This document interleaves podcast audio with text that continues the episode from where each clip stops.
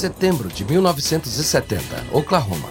Um Chevrolet Impala solitário vai sentido oeste na Interestadual 40.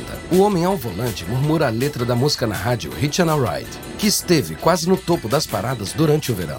Como um dos representantes do McDonald's, ele passa muito tempo na estrada, indo de um lugar ao outro, fazendo o controle de qualidade da rede. Nessa visita, ele também tem a missão de vender a próxima campanha nacional da corporação para o dono da franquia local. O slogan é: Venha para a ilha McDonald's. E ele não sabe muito bem como isso vai ser. Essa campanha não vai ser saturada de hambúrgueres suculentos e batatas crocantes. Ao invés disso, os anúncios da ilha vão promover o McDonald's como um oásis de alegria, focando nos sentimentos de calor e amizade que você sente quando entra lá. Mas a campanha só terá sucesso se tiver adesão das redes sociais. Os franqueados do McDonald's têm poder de veto sobre quais anúncios a empresa vincula. Se os donos das franquias não adotam os anúncios, eles não saem. Enquanto acelera na rodovia, o representante vê um outdoor da A&W, a rival fast food famosa pela cerveja de raiz. Ele pisa no freio. O slogan diz: A&W, sua ilha de prazer. Ele olha o outdoor por um momento antes de pisar no acelerador.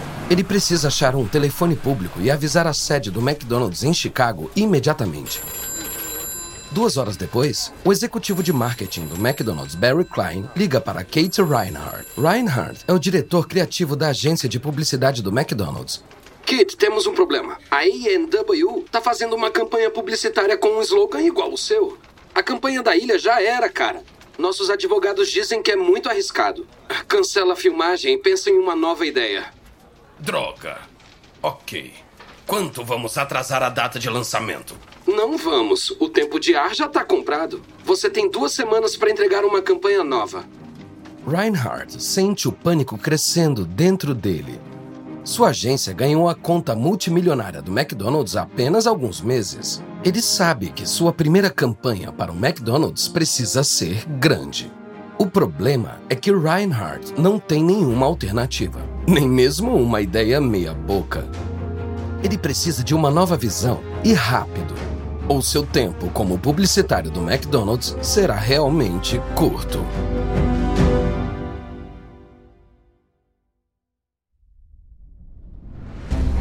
Da Wondery, eu sou Lucas Soledade e esse é o Guerras Comerciais.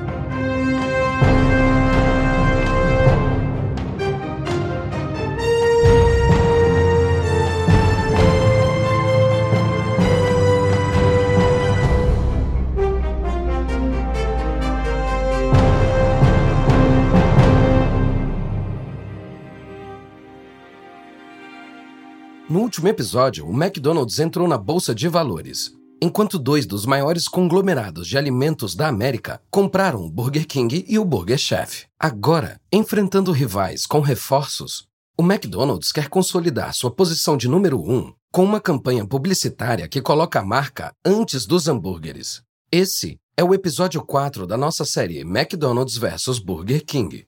Faça do seu jeito. Sede do McDonald's em Chicago, outubro de 1970.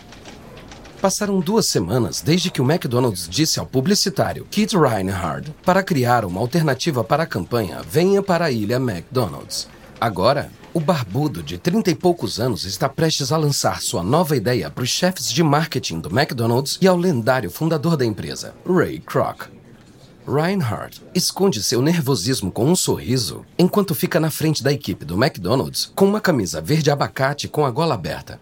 Ele respira fundo e começa a apresentação. Hoje a vida é corrida. Os clientes do McDonald's têm carreiras, tarefas domésticas, deveres de casa, lugares para ir, contas para pagar. Eles merecem uma pausa. Precisamos dar a permissão para eles fazerem essa pausa. Hoje, no McDonald's. A equipe de marketing tem uma expressão neutra. Eles gostaram? Estão entediados? Reinhard não sabe dizer. Ele insiste. Criamos uma música que captura essa mensagem. É mais ou menos. ah, assim. Ele canta uma cantiga exaltando a limpeza do McDonald's e pedindo aos clientes para fazerem uma pausa. Um executivo franze a testa e cruza os braços. Eu acho brega. Antes que Reinhardt possa responder, Croc intervém. Não faz mal um pouco de arte. Eu gostei da música. É divertida. Como eu costumo dizer, não estamos no ramo de hambúrgueres. Estamos no show business. Com o apoio de Croc, a campanha é aprovada.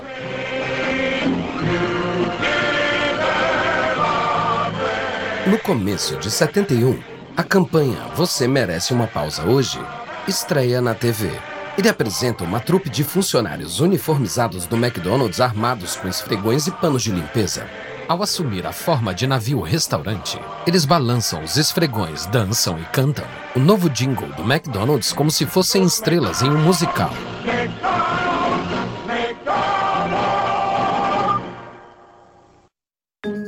Ninguém na indústria havia feito um anúncio assim antes. Até agora, as campanhas de fast food raramente iam além de closes em hambúrgueres para induzir a fome. Ou o Ronald McDonald's induzindo as crianças a comerem mais batatas. Você merece uma pausa hoje? Muda as coisas. É um comercial icônico que impulsiona as vendas e funciona fazendo com que as pessoas se conectem com o McDonald's como um lugar e uma marca que fala com eles, ao invés de só mostrar os produtos do cardápio. É uma abordagem que os rivais do McDonald's logo vão começar a copiar. As propagandas não são a única forma de o McDonald's liderar o grupo. Até agora, a guerra dos hambúrgueres esteve na América do Norte, mas o McDonald's está prestes a se tornar global. 1971 avança e o McDonald's tenta sua primeira conquista: o Japão. Domingo, 18 de julho de 71. Dan Fujita está guiando um executivo do McDonald's pelo centro de Tóquio. Fujita é o cara que trouxe o McDonald's para o Japão. Os hambúrgueres podem não ser tão comuns lá, mas Fujita acredita que pode converter a nação insular. Para estimular o interesse, ele choca os meios de comunicação locais com afirmações ultrajantes. Por exemplo, ele diz que se os japoneses comessem McDonald's por mil anos em vez de arroz e peixe, eles se tornariam altos, brancos e loiros. Mas agora, o tempo para afirmações absurdas acabou. O primeiro McDonald's do Japão deve abrir em dois dias. E Fujita está levando o executivo para vê-lo. Fujita para ao lado de um local fechado com madeiras. Aqui vai ser o primeiro McDonald's do Japão. Se pronuncia McDonald's. É uma palavra difícil para os japoneses dizerem. Então aqui vamos pronunciar McDonald's. Fujita aponta para um pequeno olho mágico no painel que cobre a fachada da loja. O executivo espia lá dentro e seu queixo cai. Os trabalhadores ainda estão desmontando a loja de bolsas que o McDonald's vai substituir. É uma piada. Não, por que seria uma piada? Não tem nada aqui. O restaurante deveria abrir depois de amanhã. Ray Kroc veio para a inauguração e você ainda nem começou a construir o restaurante. Vai estar pronto. Dois dias depois, o executivo e Croc chegam ao local esperando ver um canteiro de obras. Mas em vez disso, há um McDonald's totalmente operacional. Fujita sorri para a dupla, espantada. Hum, eu disse para não se preocupar. Agora, me diz, por que leva três meses para construir um desses na América? Apesar da abertura cheia de suspense, o McDonald's chega ao Japão como um estrondo. Em poucos meses, o primeiro McDonald's do Japão é um dos locais com melhor desempenho da rede. O sucesso do Japão é uma revelação para a equipe americana do McDonald's. Até agora, a empresa supunha que teria que mudar o cardápio para fazer sucesso fora da América do Norte. Mas o Japão acabou de provar que o Big Mac tem apelo global. Mas para o CEO do Burger King, Jim McLamore, o triunfo do McDonald's no Japão é frustrante. Ele viu a mesma oportunidade dois anos antes, mas sua ideia foi rejeitada pelos manda-chuvas do Burger King na Pillsbury. E essa não é a única rixa de McLamore com a Pillsbury. Ele esperava que os novos donos acelerassem a expansão do Burger King, mas a gigante de alimentos quer uma expansão lenta e de baixo risco. McLamore acha que é uma política desastrosa o McDonald's pega dezenas de milhões de dólares emprestados por ano para abrir mais restaurantes. A diferença entre os rivais está aumentando, não diminuindo. Em janeiro de 72, McLamore está cansado. Convencido de que o Burger King já perdeu a guerra dos hambúrgueres, ele desiste. Mas Apenas alguns meses depois, a equipe de McLemore deixou para trás uma campanha e faz o Burger King entrar no jogo. Outubro de 72. White Sulphur Springs, Virgínia Ocidental, dentro do luxuoso resort Greenbrier. Os donos de franquias, representantes do campo e executivos que formam o clã do Burger King estão tendo seu encontro anual. Mas essa não é uma família feliz. Os franqueados estão cansados das vendas planas e do foco da empresa em promover o tamanho do Whopper, ignorando qualquer outra coisa. Os donos de franquia falam à administração o que pensam. Sempre falamos como o Whopper é grande. As pessoas nem sabem que também vendemos hambúrgueres infantis. Eu vejo os mesmos clientes todos os dias. Nunca conseguimos clientes novos. Um dos executivos que recebe críticas dos franqueados é Chris Schowelab. Ele é o novo vice-presidente de marketing do Burger King. Ele sente que precisa de um tempo e sai da sala de reuniões. Enquanto ele está parado no corredor, limpando seus grandes óculos de aros finos, passa um casal de idosos. A esposa percebe a placa do Burger King do lado de fora da sala de reuniões e vira para o marido.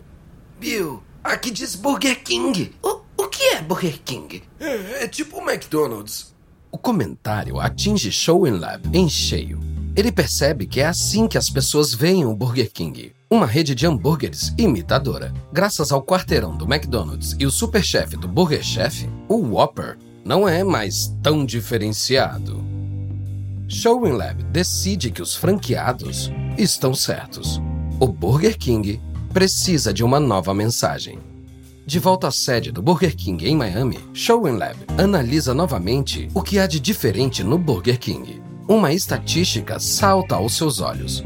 Metade dos hambúrgueres pedidos no Burger King são personalizados. Isso é algo que o McDonald's não faz.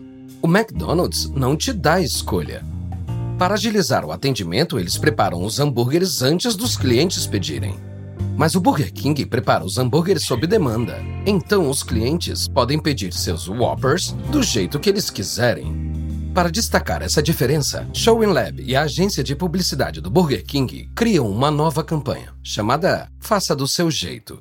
E para garantir que a campanha cause impacto, Showing Lab cancela toda a publicidade do Burger King durante o verão de 73. Ele usa as economias para construir uma reserva de guerra uma reserva para o Burger King, pagar mais que o McDonald's e efetivamente dominar as ondas de rádio quando lançar sua nova campanha. Finalmente, em uma terça-feira de meados de setembro de 73, a campanha Faça do Seu Jeito faz sua estreia. We can serve your broad beef whopper fresh with everything on topper. Any way you think is proper, have it your way.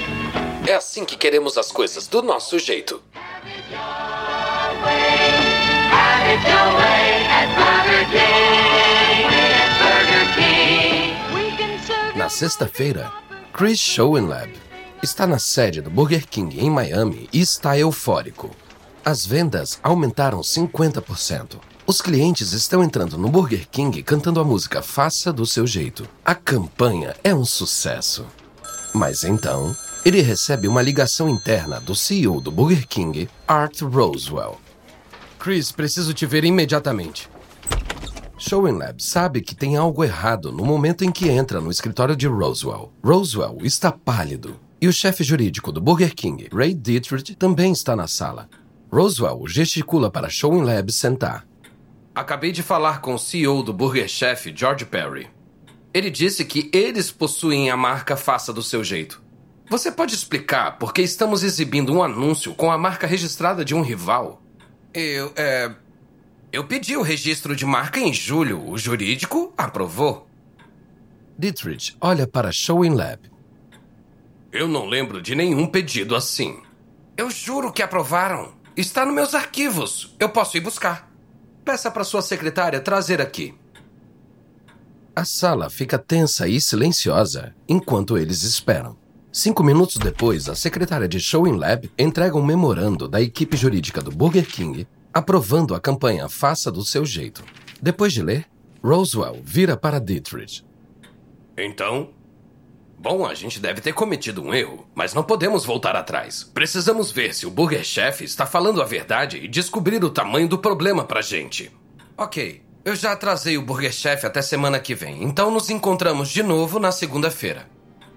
Showenlab sai da sala em estado de choque. Ele achou que os anúncios do Faça do Seu Jeito iam tirar o Burger King do buraco. Agora, o Burger King não sabe se tem um grande sucesso nas mãos ou um processo.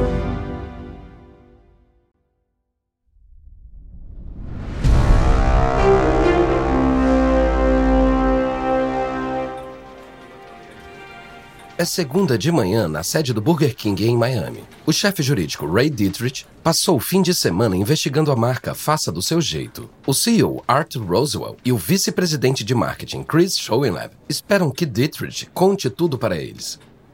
O Burger Chef tem a marca registrada. Estamos violando a marca deles. Roswell estremece. Droga, Chris, podemos retirar os anúncios? Schoenlab balança a cabeça. É, temos que avisar as emissoras com duas semanas de antecedência. Dietrich faz uma careta.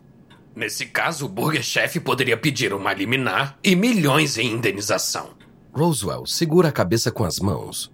Ele tem que tomar uma decisão difícil: parar a campanha salvadora ou ser processado. Ele levanta a cabeça. Deixa os anúncios. Vamos ver o que acontece. Eu vou segurar o Burger Chef o máximo que eu puder. Início de outubro de 72. Sede do Burger Chef em Tarrytown, Nova York. O chefe do Burger Chef, George Perry, bate o telefone na cara de Roswell. Roswell estava enrolando ele com a campanha Faça do seu jeito. Bobagens sobre como ele precisa de um pouco mais de tempo. Perry não precisa disso. O Burger Chef está em crise. Há uma década, o Burger Chef tenta abrir restaurantes mais rápido que o McDonald's. Mas, na pressa de crescer, o Burger Chef abriu muitos restaurantes deficitários.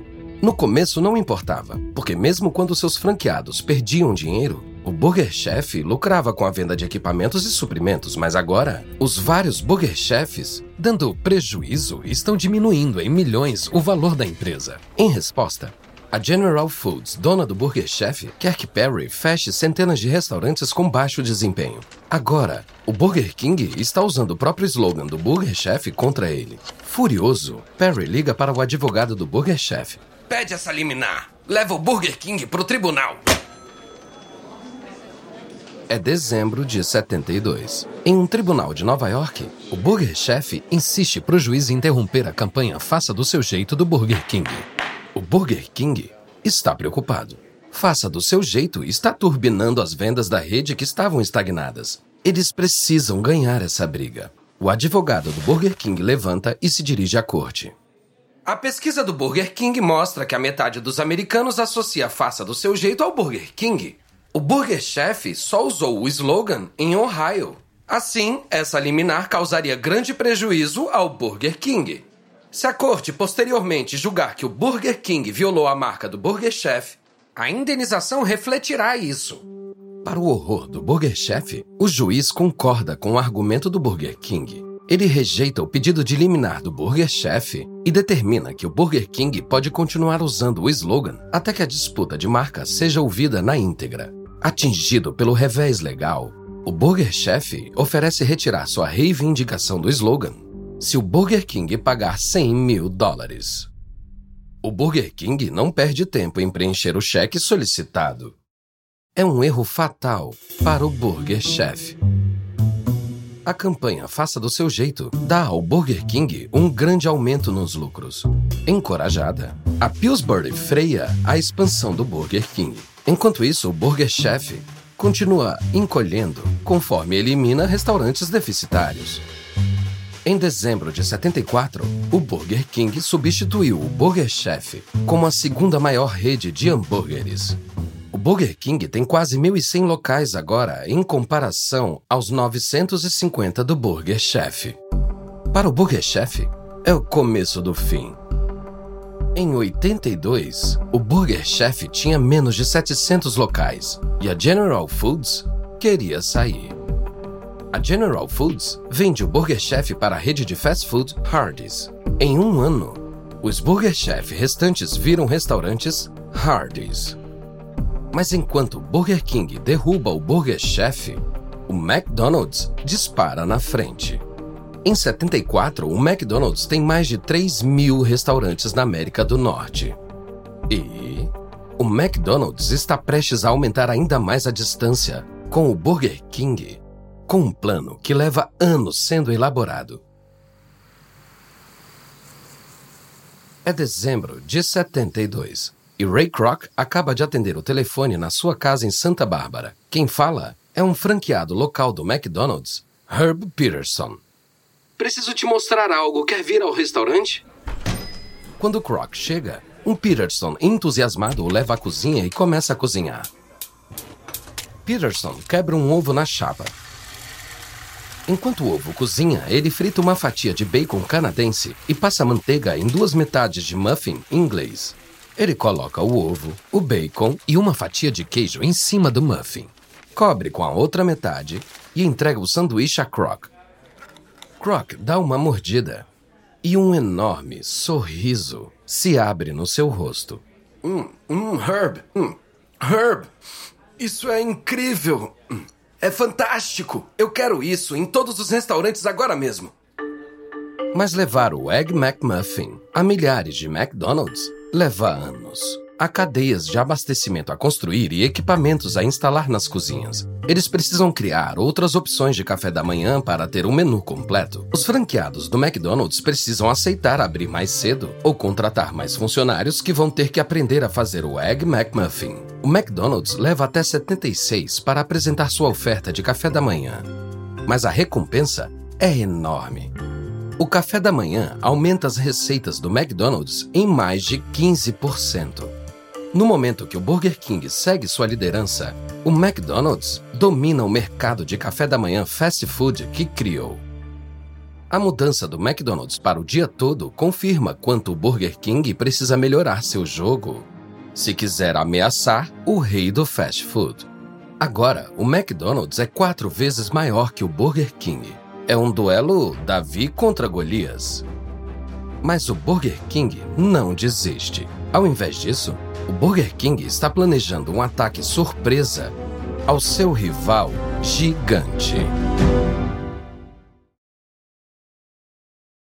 No próximo episódio, o McDonald's alista o Exército Vermelho. O Burger King ofende o Sr. Rogers. E uma garota de rabo de cavalo exige saber cadê a carne. Da Wondering. Esse é o Guerras Comerciais. Espero que tenha gostado desse episódio. E uma nota rápida a respeito das conversas que você ouviu. A gente não sabe exatamente o que foi dito, mas esses diálogos são baseados nas nossas melhores pesquisas. Essa série de Guerras Comerciais foi apresentada originalmente por David Brown. O apresentador dessa versão é Lucas Soledade. Tristan Donovan escreveu essa história. Karen Lowe é nossa produtora sênior. Carlota Aparício é nossa produtora. Editado por Emily Frost. Nossa editora e produtora é Jenny Lauer. Design de som original por Bay Area Sound. Nossa gerente de produção é Emily Kunkel. Nosso produtor executivo é Marshall Lewy. Para o Wonder.